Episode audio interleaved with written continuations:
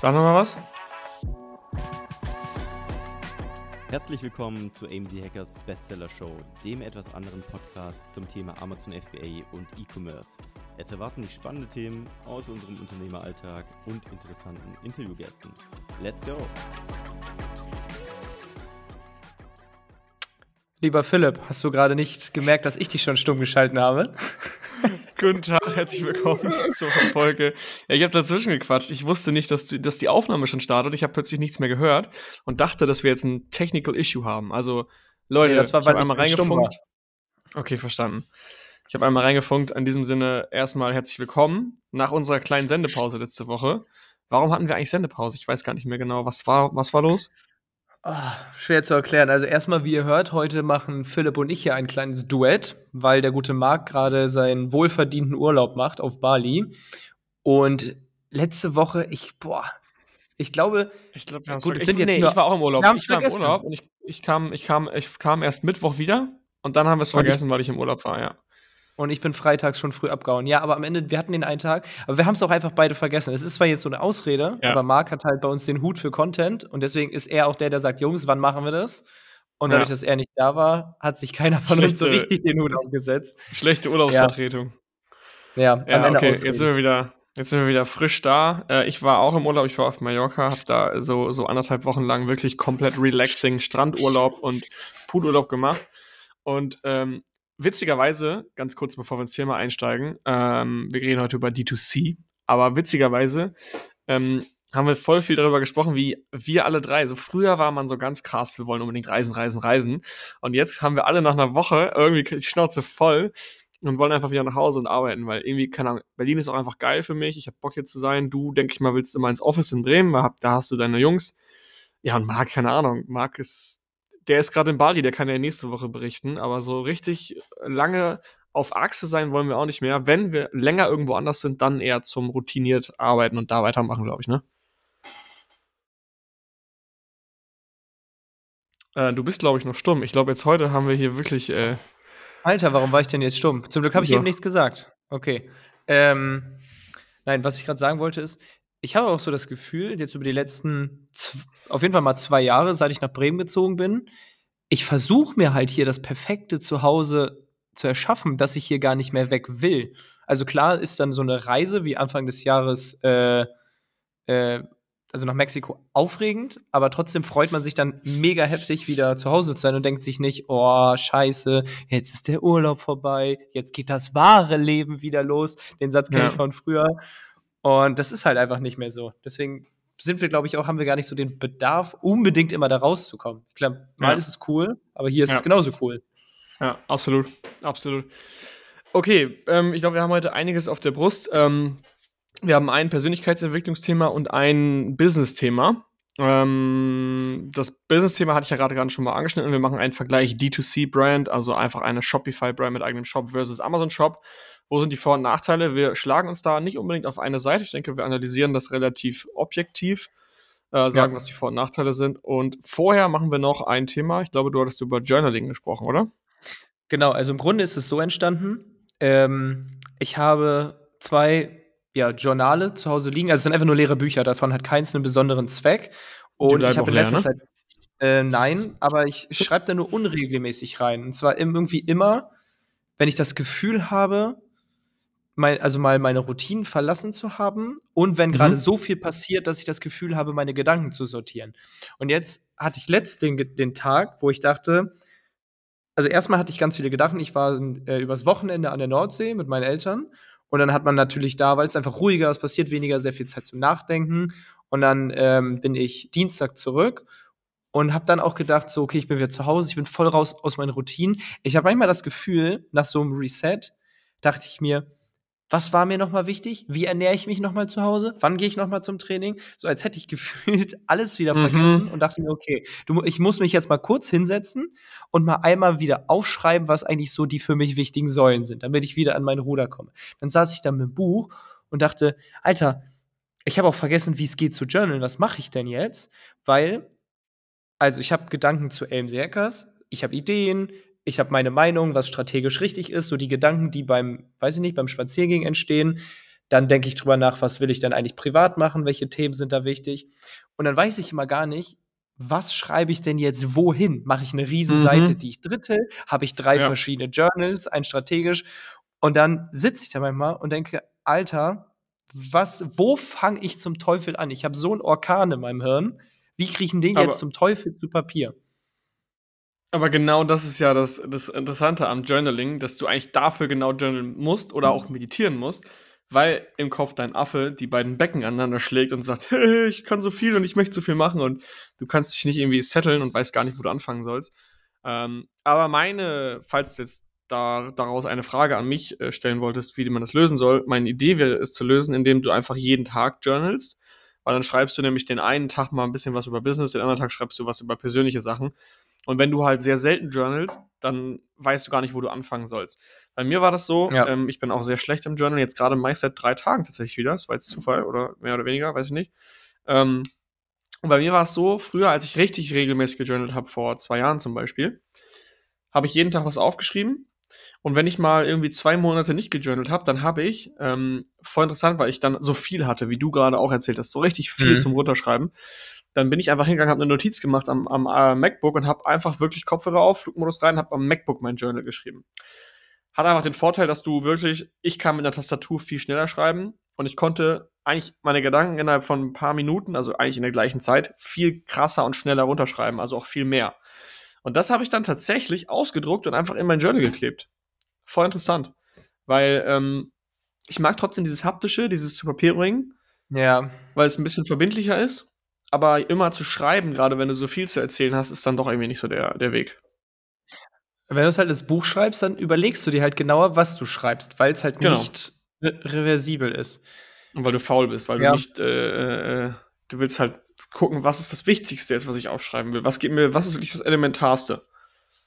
Ja. Das ist Das ist schon ein kompliziertes Thema. Ich glaube, du hast echt recht. Also, aber wie, wie, wann journalst du? Weil ich denke mir immer, okay, auf der einen Seite kann man es abends vorm ins Bett gehen machen, weil man kann den Tag Revue passieren lassen, man hat den Kopf leer geschrieben und kann dann gut schlafen.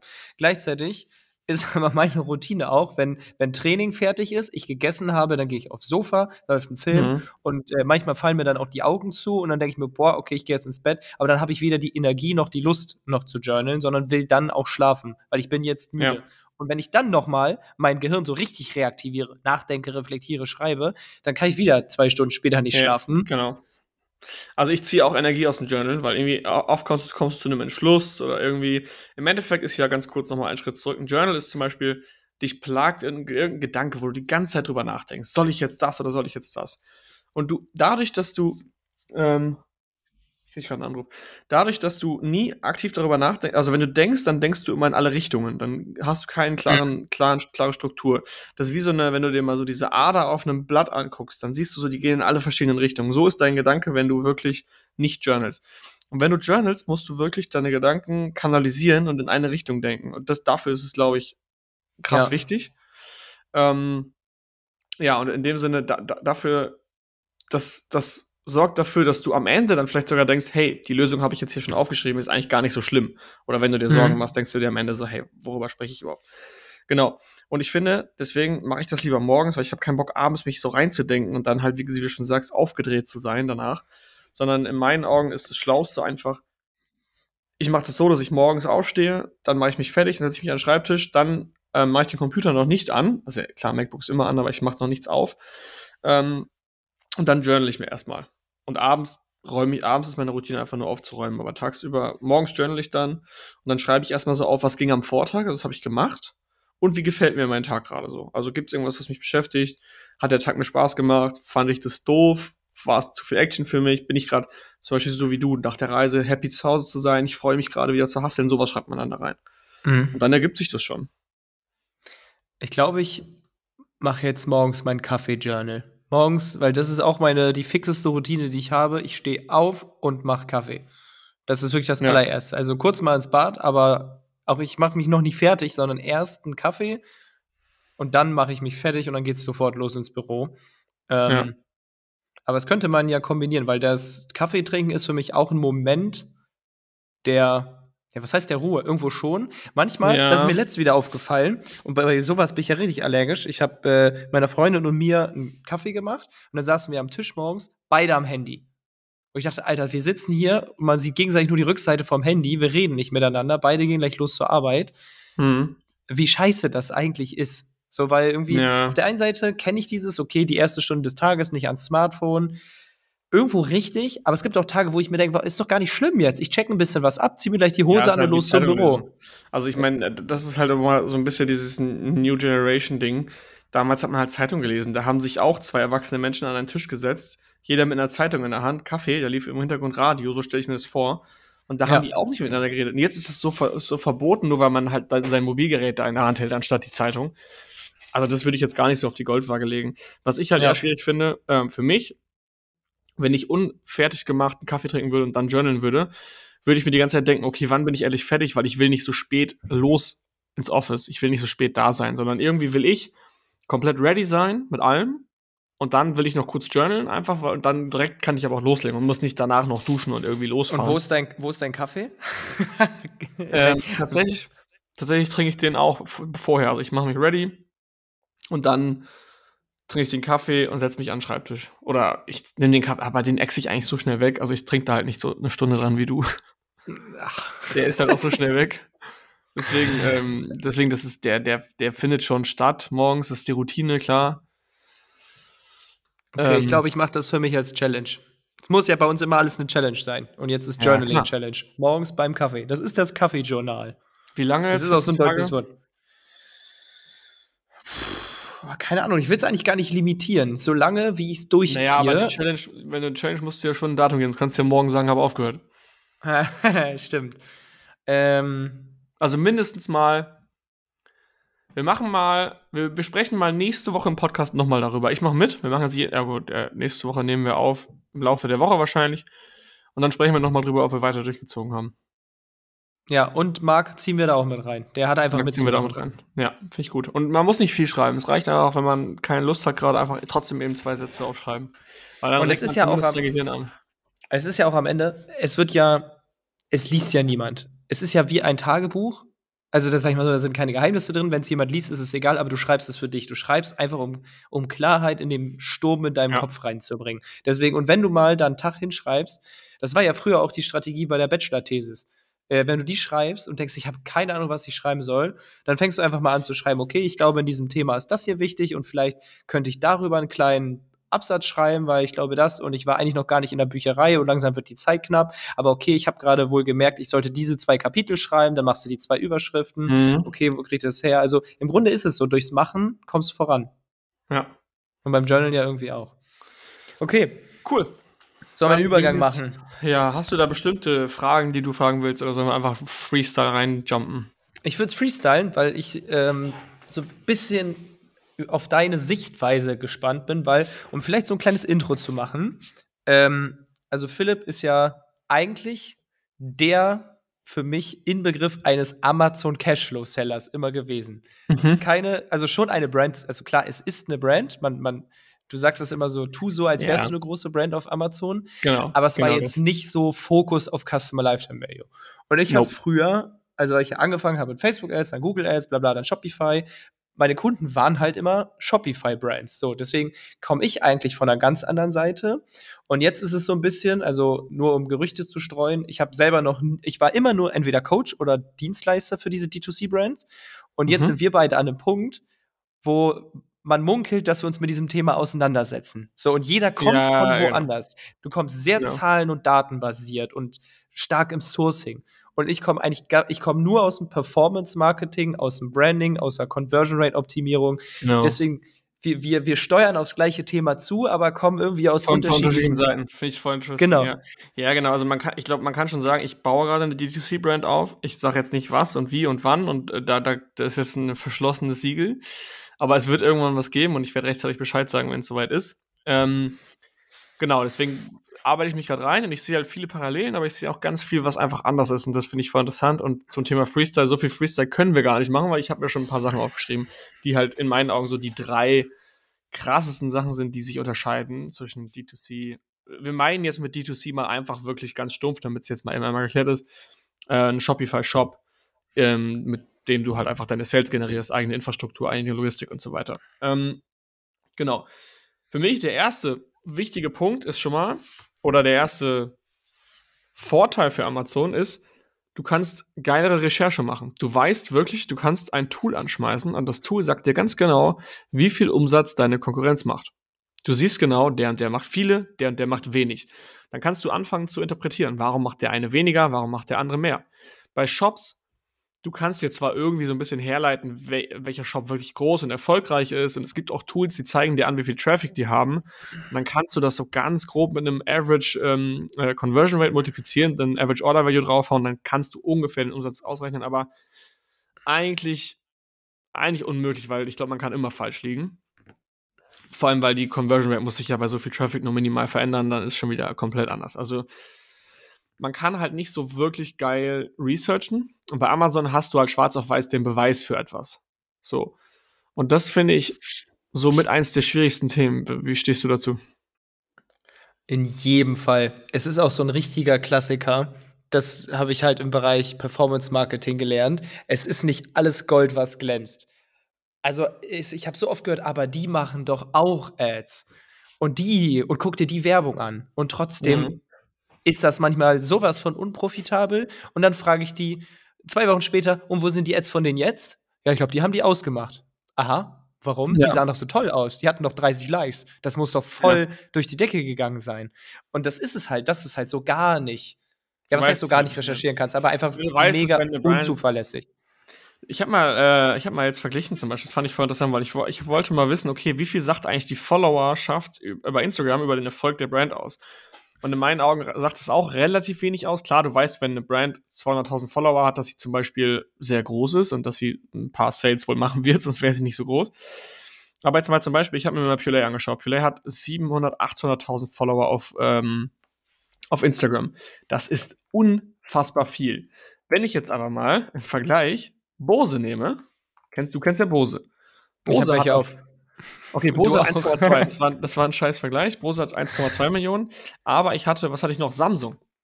Samsung ist ja mal, keine Ahnung, wie viel erfolgreicher als Purelay und hat genauso viele Follower wie Purelay. Also Purelay hat 835 oder 900 und Samsung hat 800. Und das, das fand ich halt interessant, weil selbst da kannst du nicht dran festmachen. Ich würde jetzt mal mich aus dem Fenster lehnen und sagen, dass Samsung ein bisschen größer ist. Mhm. Ähm, guck mal, Samsung hat 835 und Apple hat 28 Millionen. Weil Apple halt eine geile Persönlichkeit ist. Apple ist eine Brand, Apple ist eine Marke. Wenn ich jetzt mal zum Beispiel Sonos anschaue, Sonos kennen wahrscheinlich auch viele, ist auch eine riesige Brand. Die haben 360.000 Follower. Das ist nix. Gucken wir mal Hugo Boss. So, und so, selbst das, das ist halt, das kann dir halt nicht viel, nicht viel aussagen darüber, wie, wie erfolgreich die Brands sind. Und deswegen ist es ein bisschen schwerer. Auf der anderen Seite muss man aber auch sagen, in meinen Augen, du gehst halt bei Shops oder viele gehen bei Shops halt nicht so in die Nische rein wie halt bei einem äh, bei Amazon. Also bei Amazon verkaufst du den letzten Adapter für irgendein komisches Produkt, was du selber gar nicht kennst. Ähm, und deswegen, und da guckst du halt in diese Nische rein, siehst, die machen Umsatz. Und bei einem Shop gehst du schon mal eher einen Schritt zurück. Du machst, hey, wir machen nachhaltige Rucksäcke. Hey, wir machen irgendwelche, keine Ahnung, ähm, Laptop-Ständer. So, weißt du, das sind schon eher so Produkte, da weißt du, okay, overall, da ist schon eine große Nachfrage, da kann ich eine geile Brand bauen. Das ist so meine Vermutung. Ja, wobei, also das stimmt schon, weil du, glaube ich, bei Amazon, da suchst du noch nach dem letzten ja, nicht Witz, keine Goldnuggets gibt es nicht mehr, aber nach dem letzten Produkt, was du noch optimieren kannst, da suchst du ja. richtig tief. Aber viele, zumindest ist das meine Erfahrung aus den letzten Jahren, gehen bei Shopify nicht genug rein. Die sagen dann, ich verkaufe mhm. Küchenprodukte. So, ja. for real, Küchenprodukte, wow, was für eine Brand. Ja, ich verkaufe, keine Ahnung, ähm, Bettwäsche oder so. Also es fehlt ganz oft ja, so dieses tiefere. Genau, halt mal ja. wirklich zu sagen, ich verkaufe nicht Küchenprodukte, sondern ich verkaufe Messer, mit denen du Sushi-Rollen durchschneidest. Also so richtig tief. Ja, Sushi-Messer. Halt, genau, Sushi-Messer. Und dann aber auch nur das. Und dann kommt nicht als nächstes das Hackfleischmesser, weil das brauche ich nicht. Ich bin doch Sushi-Chef. Das ist ja, dann wieder genau. halt dieser Denkfehler, so ich bin jetzt eine Messerbrand. Nein, du ja. bist eine Brand für Sushi-Köche. Ich brauche jetzt dieses Reißbrett, ich brauche, keine Ahnung, ich brauche Fisch, ich brauche vielleicht so ein Öl, ich brauche keine ja. Ahnung was. Aber also. Das finde ich geil. das ist manchmal so schwer zu greifen und dann wundert man sich halt, weil das ist halt das Problem. Du kannst halt bei Amazon eine Brand machen mit zwei verschiedenen Produkten, die von alleine laufen. Aber bei Shopify muss halt ein zweiter Verkauf stattfinden, sonst kannst du dir deine Marge halt gleich zu. Ja. vergessen. Genau, okay. Dann vielleicht kannst du ja den Ja. nächsten Punkt machen. Nee, nee, noch ganz kurz. Ich glaube halt, du brauchst, also äh, bei, bei, bei eigenen Shops ist halt so die Diversifizierung von, von anderen, die hebelt halt deinen Erfolg. Also je, je Ja. mehr du anders bist als die anderen, desto krasser kannst du halt hebeln. Bleiben wir beim Thema Bettwäsche. Wenn du nur Bettwäsche machst, okay, cool, dann machst du die halt in irgendwelchen Farben und Formen, toll. Was wäre denn, wenn du mal sagst, du machst Bettwäsche mit Movie-Stars drauf? Zum Beispiel irgendwelche Spider-Man oder Helden drauf, keine Ahnung. Oder du sagst, meine Bettwäsche hat Neonfarben. Weißt du, du machst so eine richtig crazy Brand, die neonfarbene Bettwäsche macht oder sowas halt. Ja. Und dann hebst du dich halt ab und dann bist du irgendwo eine Brand, die vielleicht interessant ist für die Leute, die die Girls, die auch pinke Fingernägel haben, die kaufen wahrscheinlich auch deine neonpinke äh, äh, Bettwäsche und das ist eine geile Zielgruppe und dann kannst du darum eine Brand aufbauen. Und das ist auch wieder Ja. der Ansatz, weil selbst du hast gerade gesagt, also das ist richtig, du sagst, okay, nicht Bettwäsche, sondern ich mache neonfarbene Bett, äh, Bettwäsche. Aber wer kauft sich neonfarbene Bettwäsche? Und da musst du überlegen, was will diese Person noch haben? Nicht, ich mache jetzt statt neonfarbener Bettwäsche auch noch neonfarbene Wandfarbe oder so. Vielleicht wollen die Personen das gar nicht haben, vielleicht schon. Aber wer kauft es? Es kauft Ja. ein Mensch und der soll mehr von dir kaufen. Was braucht der? Ja. Wofür? Also mehr von dir kaufen, genau. Dann gehen wir jetzt doch mal zu Punkt 2 über, das ist nämlich genau der wichtige Punkt. Im Shop musst du die Leute dazu kriegen, ein zweites Mal zu kaufen, sonst hast du eigentlich verloren. Also die Customer Acquisition Costs im Shop sind deutlich teurer als bei Amazon. Bei Amazon ist es Deutlich. wirklich so, wir gehen hin und sagen, hey, du machst mit deinem ersten Sale Profit. Ganz einfach. Wenn du nicht beim ersten Sale Profit machst, dann hast du kein gutes Amazon FBA Business. Heißt also, wir kalkulieren auch, dass die gesamte Produktkalkulation basiert eigentlich auf dem ersten Sale.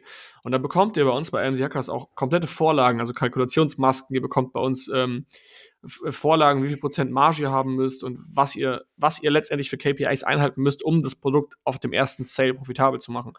Das ist eigentlich so das Hauptziel. Ähm, hingegen im Shop, wie du schon sagt, gesagt hast, ich kaufe die, die pinke Bettwäsche oder ich kaufe das Sushi-Messer und wie kriege ich dann es hin, den Kunden erneut kaufen zu lassen. Und das kriege ich dann hin, indem ich eine geile Customer Experience schaffe, indem ich ein geiles Packaging mache, eine geile Kundenerfahrung, vielleicht eine Facebook-Gruppe, eine Community. Ich baue um dieses Produkt etwas au- auf, ein Vibe, sodass die Kunden dann sich dazu entscheiden, nochmal wieder zu kommen und was anderes zu kaufen.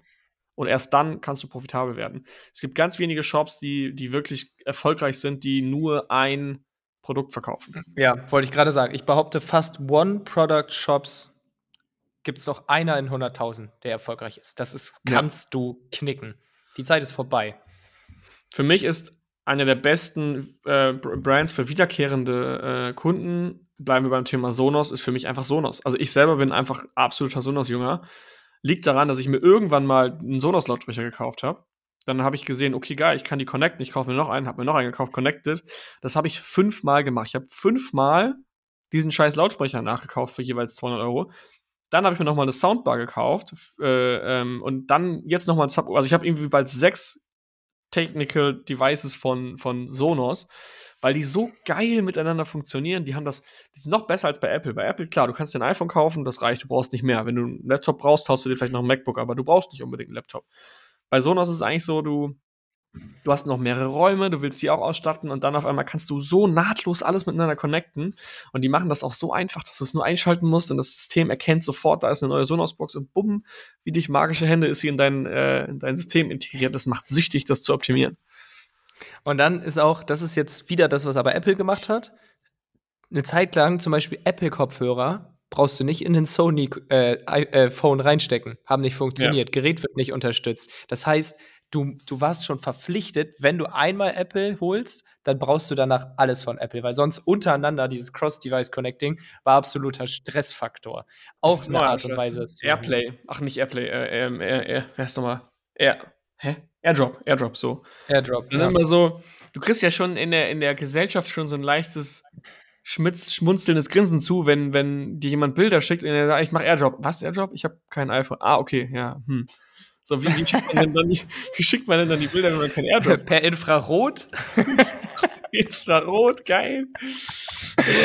und stoßt man aus Versehen gegen das Handy und dann bricht das Infrarot ab, geil. Ich glaube, Ich das frag kennen mich auch nur echt- die äh, wenigsten Zuhörer hier.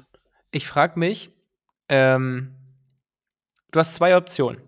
Bleiben wir jetzt beim Sushi-Messer. Ich mache ein Sushi-Messer, was von, von seiner Form her anders ist. Wirklich anders. Das heißt, in den durchschnittlichen Messerblock passt dieses Sushi-Messer nicht rein. Das heißt, wenn du einen Messerblock möchtest, musst du den auch von meiner Marke kaufen. So, mhm. jetzt ist die Frage, funktioniert es dann besser, weil ich kriege den zweiten Sale, weil die Leute kaufen das Sushi-Messer, sie sind ein Riesenfan, oder ist es für ganz viele so ein Abfuck, dass sie sich denken, wenn ich mir für dieses Messer extra einen neuen Messerblock kaufen will, dann gucke ich lieber woanders. Was glaubst du? Nee, ich glaube, das Sushi-Beispiel ist halt kein perfektes Beispiel, weil es gibt kein Messer, was nicht in, in einen Block reinpasst. Ja, aber du weißt ja, was ich meine. Ich weiß, was du meinst.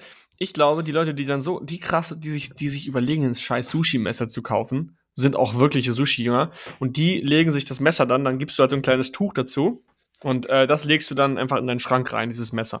So, und, ähm, und irgendwann, wenn die sich noch ein Messer von dir holen, dann überlegen sie sich, aber okay, jetzt hole ich mir echt den, den, den, äh, den Messerblock von, von äh, Sushi Slicer auch noch dazu. dann äh, schon, schon haben sie zwei Messer gekauft und deinen Sushi Slicer, also Messerblock sozusagen. Und so kriegst du die Kunden halt dazu, mehrere Sachen zu kaufen. Und wir müssen so ein bisschen bei Amazon auch bleiben. Und da ist es halt eben nicht so. Da, klar, wir kennen viele Leute, die haben Verbrauchsprodukte, Cremes, Nahrungsergänzungsmittel und so weiter. Da ist das irgendwann leer und da kannst du was Neues kaufen. Das ist schon geil. Aber das ist bei Amazon der Effekt ist nicht so hoch wie im Shop, weil im Shop hast du absolut, nee, sorry, prozentual gesehen, deutlichere Margen, die werden aber komplett gefressen durch den Erstkauf. Dann bist du aber hintenrum, wenn die Leute nochmal kommen, so krank profitabel, da hast du viel mehr Margen als bei Amazon. Das ist halt eben so der, der Clou an der Sache. Also Amazon, sage ich mal, erster Sale direkt profitabel, du kannst viel schneller Geld verdienen.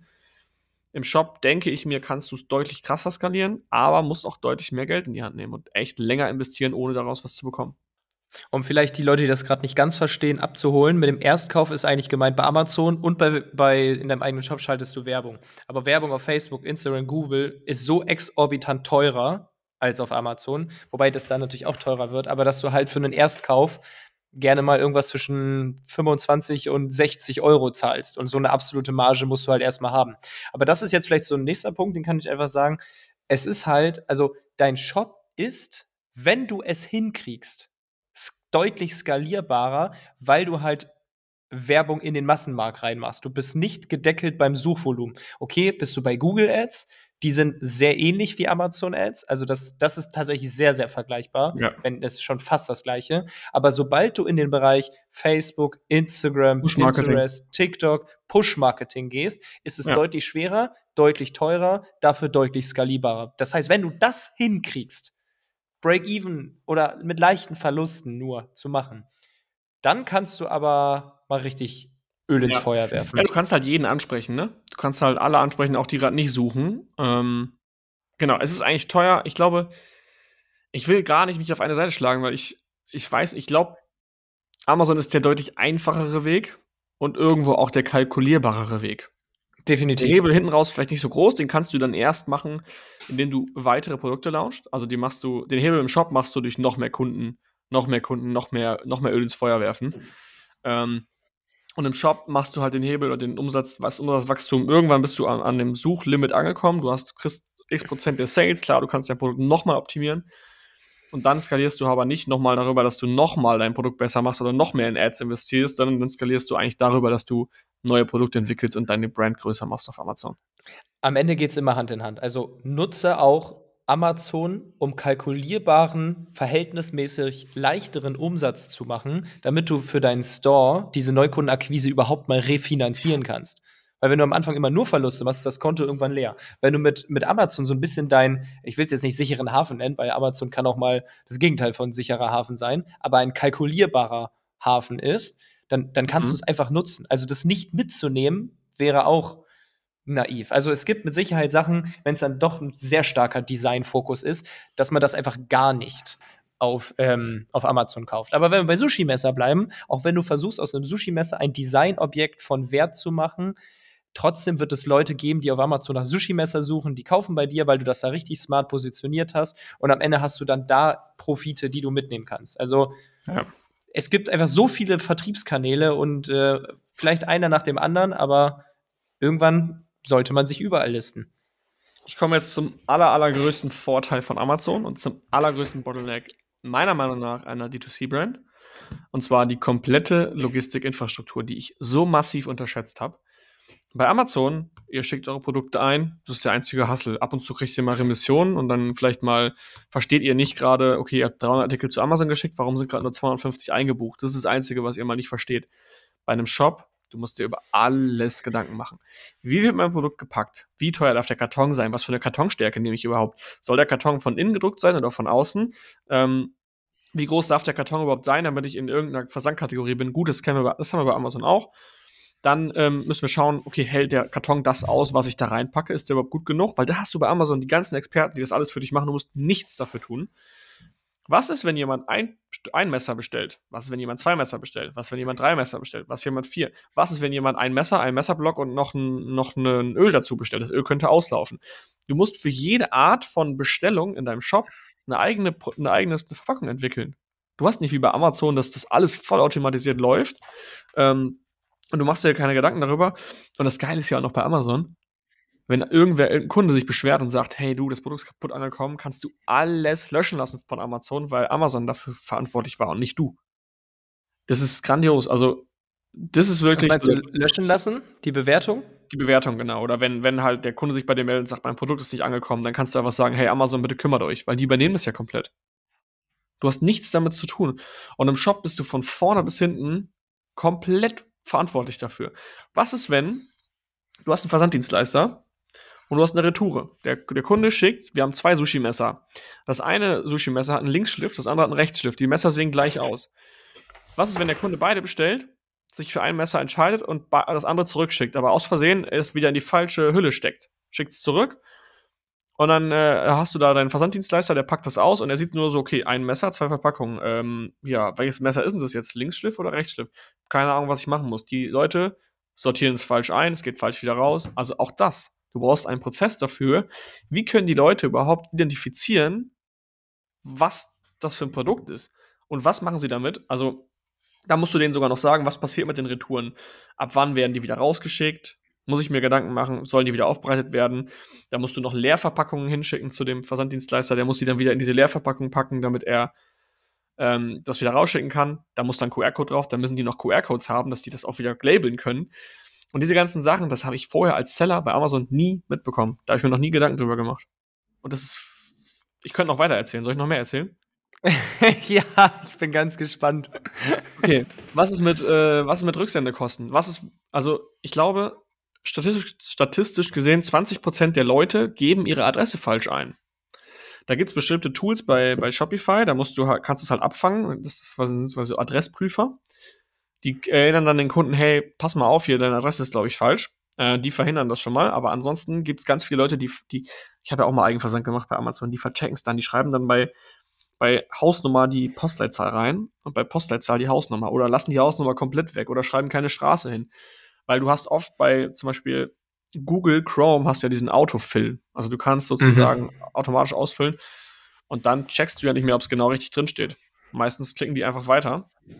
Und da musst du gucken, okay, was passiert, wenn das nicht, wenn das nicht ähm, zugestellt werden kann. Will ich ein Filialrouting machen? Das heißt, Filialrouting heißt, der Postbote bringt es dann zur nächstgelegenen Poststelle und kriegt, gibt dann eine Info an den Kunden, dass quasi das Paket nicht zugestellt werden konnte, weil Adresse nicht zustellbar, bitte hol dein Paket ab. Dann zahlst du quasi dafür auch noch für, diese, für dieses Filialrouting bei DHL. Wie binde ich denn jetzt diese Kosten dafür in meine Margenkalkulation ein? Dass jetzt da irgendein Kunde seine Adresse falsch geschrieben hat und so. Also so, bei Amazon hast du dann halt Sellerboard, da siehst du genau, okay, am Ende des Tages bleibt mir so und so viel über, weil Sellerboard alles voll automatisiert mit dem Seller verrechnet. In deinem eigenen Shop hast du es nicht. Da kriegst du irgendwie eine DHL-Rechnung und da steht dann drauf, hey, wir haben 14 mal Filialrouting gemacht, wir haben drei Rücksendungen aufgrund von Beschädigungen und wir haben 14 Rücksendungen vom Kunden, weil die Leute unzufrieden waren. Das musst du alles irgendwie dann verrechnen und so weiter. Und wie willst du dann am Ende deine Marge? Ich, ich rede jetzt noch weiter. Wie willst du am Ende dann deine Marge berechnen? Vor allem, wenn jemand zwei Stück bestellt, fällt ja nur einmal der Karton an. Einmal der Inlay, einmal das, was du da reinlegst was ist, wenn der Karton, wenn dann eine Rücksendung kommt, dann sind die Kartonkosten ja, ja, du hast ein Produkt zurückbekommen, Na gut, der Karton ist ja dann sowieso hin. Also, verstehst du, was ich meine? Das ist, du musst viel Mhm. krasser in diese Margenkalkulation gehen, das, was du bei Amazon alles voll automatisiert bekommst. Da musst du dich gar nicht mit beschäftigen. Allgemein in die Logistik. Es gibt echt kein Thema, was mich mehr abturnt als Logistik. Also da habe ich wirklich, dann, wo, womit will ich überhaupt versenden? DHL, Ama- DHL, DPD, UPS? Will ich irgendwie, was mache ich, was sage ich meinem Kunden, wann kommt das Paket an? Mache ich bis 16 Uhr Same-Day-Delivery, also Same-Day rausschicken? Oder mache ich das bis 12 Uhr? Also es gibt wirklich echt viele Fragen, die man sich stellen muss. Ich will gar nicht jetzt hier die D2C und Shopify schlecht reden. Ich glaube, das hat absolut seine Chancen und du kannst da deutlich mehr Umsatz machen, absolut gesehen, aber es ist halt auch viel komplizierter und ich glaube einfach, Amazon ist der geile Weg, um einfach mal zu schauen, okay, feiere ich das, macht mir das Spaß, funktioniert E-Commerce für mich und erstmal vielleicht ein Business aufzubauen und im zweiten Schritt dann zu sagen, okay, ich baue einen eigenen Shop auf. Das ist jetzt der große Aufruf an alle Logistiker. Löst dieses Problem und berechnet dafür eine Gebühr. Das würden wahrscheinlich ganz viele Philips dankend annehmen, dass sie das Vielleicht- nicht machen müssen. Vielleicht gibt es ja schon äh, dafür eine Lösung. Ich weiß es nicht. Ich gehe gerade den Weg, Jungs. Ich mache das hier für uns alle, Jungs und Mädels. Ich gehe vor. Und eines Tages wird es nicht nur AMC-Hackers geben, sondern auch D2C-Hackers. Und dann äh, werde ich euch diese ganzen Hacks, die ich jetzt hier gerade versuche herauszufinden. Ich laufe mit meiner Dschungelmachete gerade durch den Dschungel und schaue, wo kann man hier ein bisschen was ernten. Und wenn das funktioniert, dann gebe ich euch das auch in die Community rein. Dann werden die Hackers die ersten sein, die davon hören. Also, wie gesagt, einer muss es ja machen. Dann Ähm, gibt es die Mutter, das sind die E-Com-Hackers und zwei Töchter. AMC-Hackers und D2C-Hackers. D2C-Hackers, ja, und all in all sind es dann die E-Com-Hackers.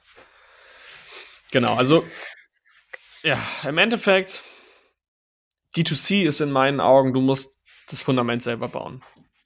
Du kannst, bei Amazon ist es eigentlich so Stein auf Stein auf Stein auf Stein und D2C ist wirklich, Alter, ich muss erstmal hier ein Fundament gießen, hier ist aber ein Schlammboden und hier wächst gerade äh, ein Baum. Was mache ich damit?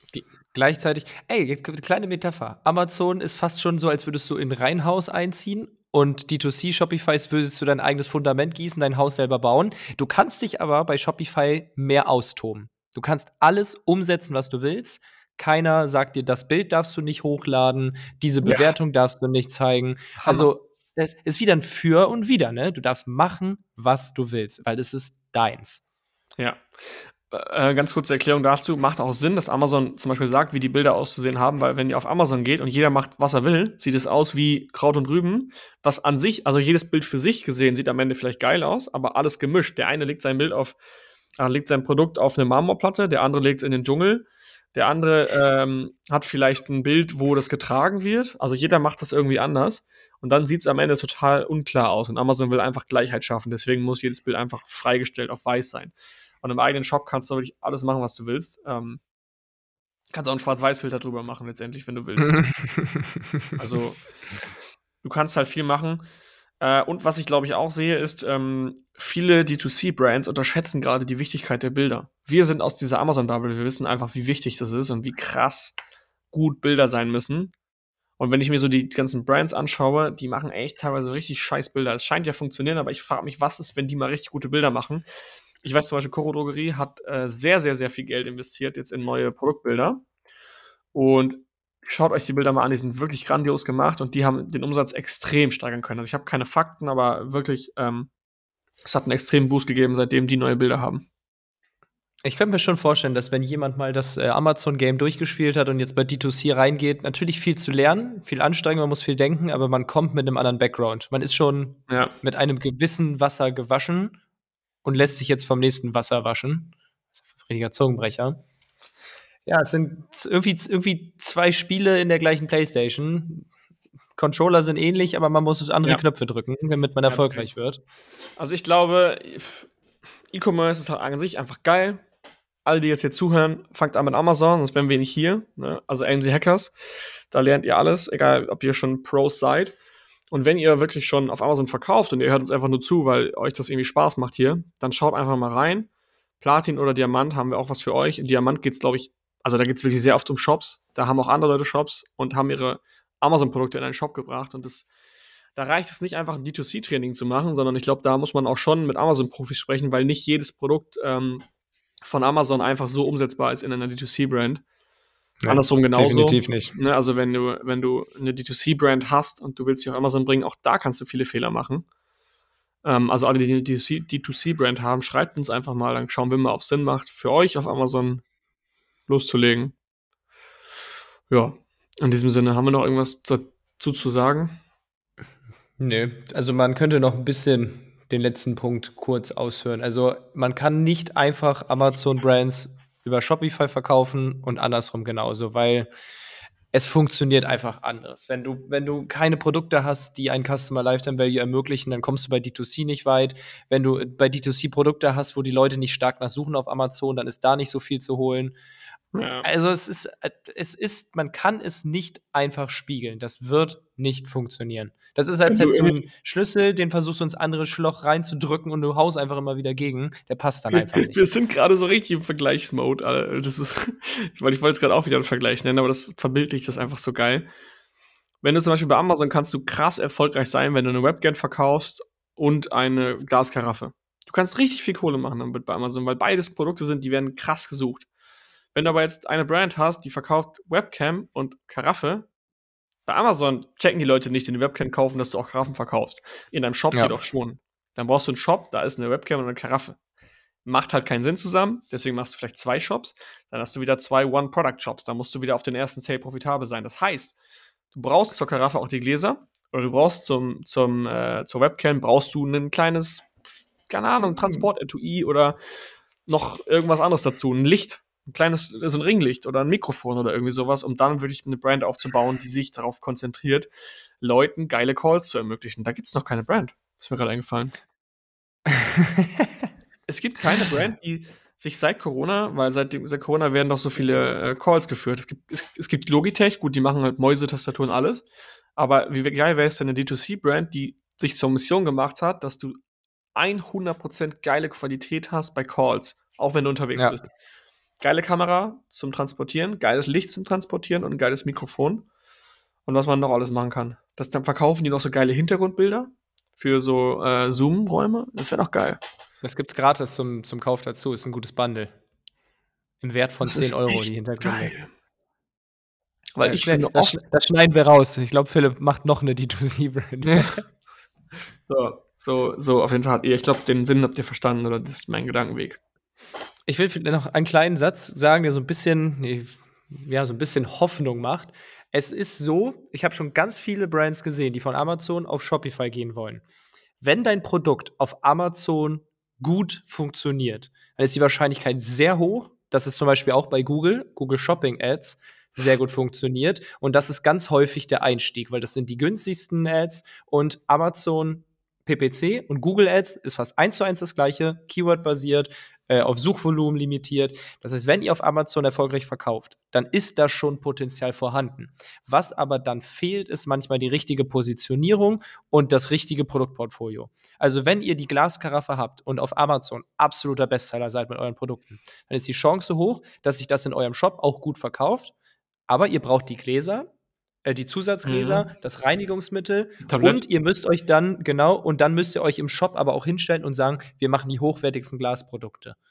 Dann wird das funktionieren. Aber den Weg muss man dann halt gehen und das ist wieder Zusatzaufwand, der halt absolut unterschätzt ja. wird. Wenn das heißt, eine Fokusfrage. Oh, ja. ja, ja. Weil wenn du einfach nur mehr Umsatz machen willst, dann machst du halt noch ein Produkt auf Amazon. Ja, ist halt auch so eine Wertefrage, ne? Willst du jetzt halt einfach Umsatz, Umsatz, Umsatz oder willst du jetzt irgendwie eine Brand starten, die du Bock hast, die nächsten drei, vier, fünf Jahre aufzubauen? Ist ja auch für manche ein, ein Ziel, was sie äh, anstreben. Ja. So, Thema D2C Alright. mal ein bisschen entschlüsselt. In diesem Sinne hören wir uns nächste Woche wieder. Vielen Dank fürs Einschalten. Schaut mal vorbei www.amz-hackers.de.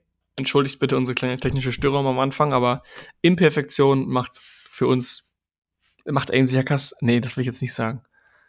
Ist einfach ehrlich und transparent, wollte ich sagen.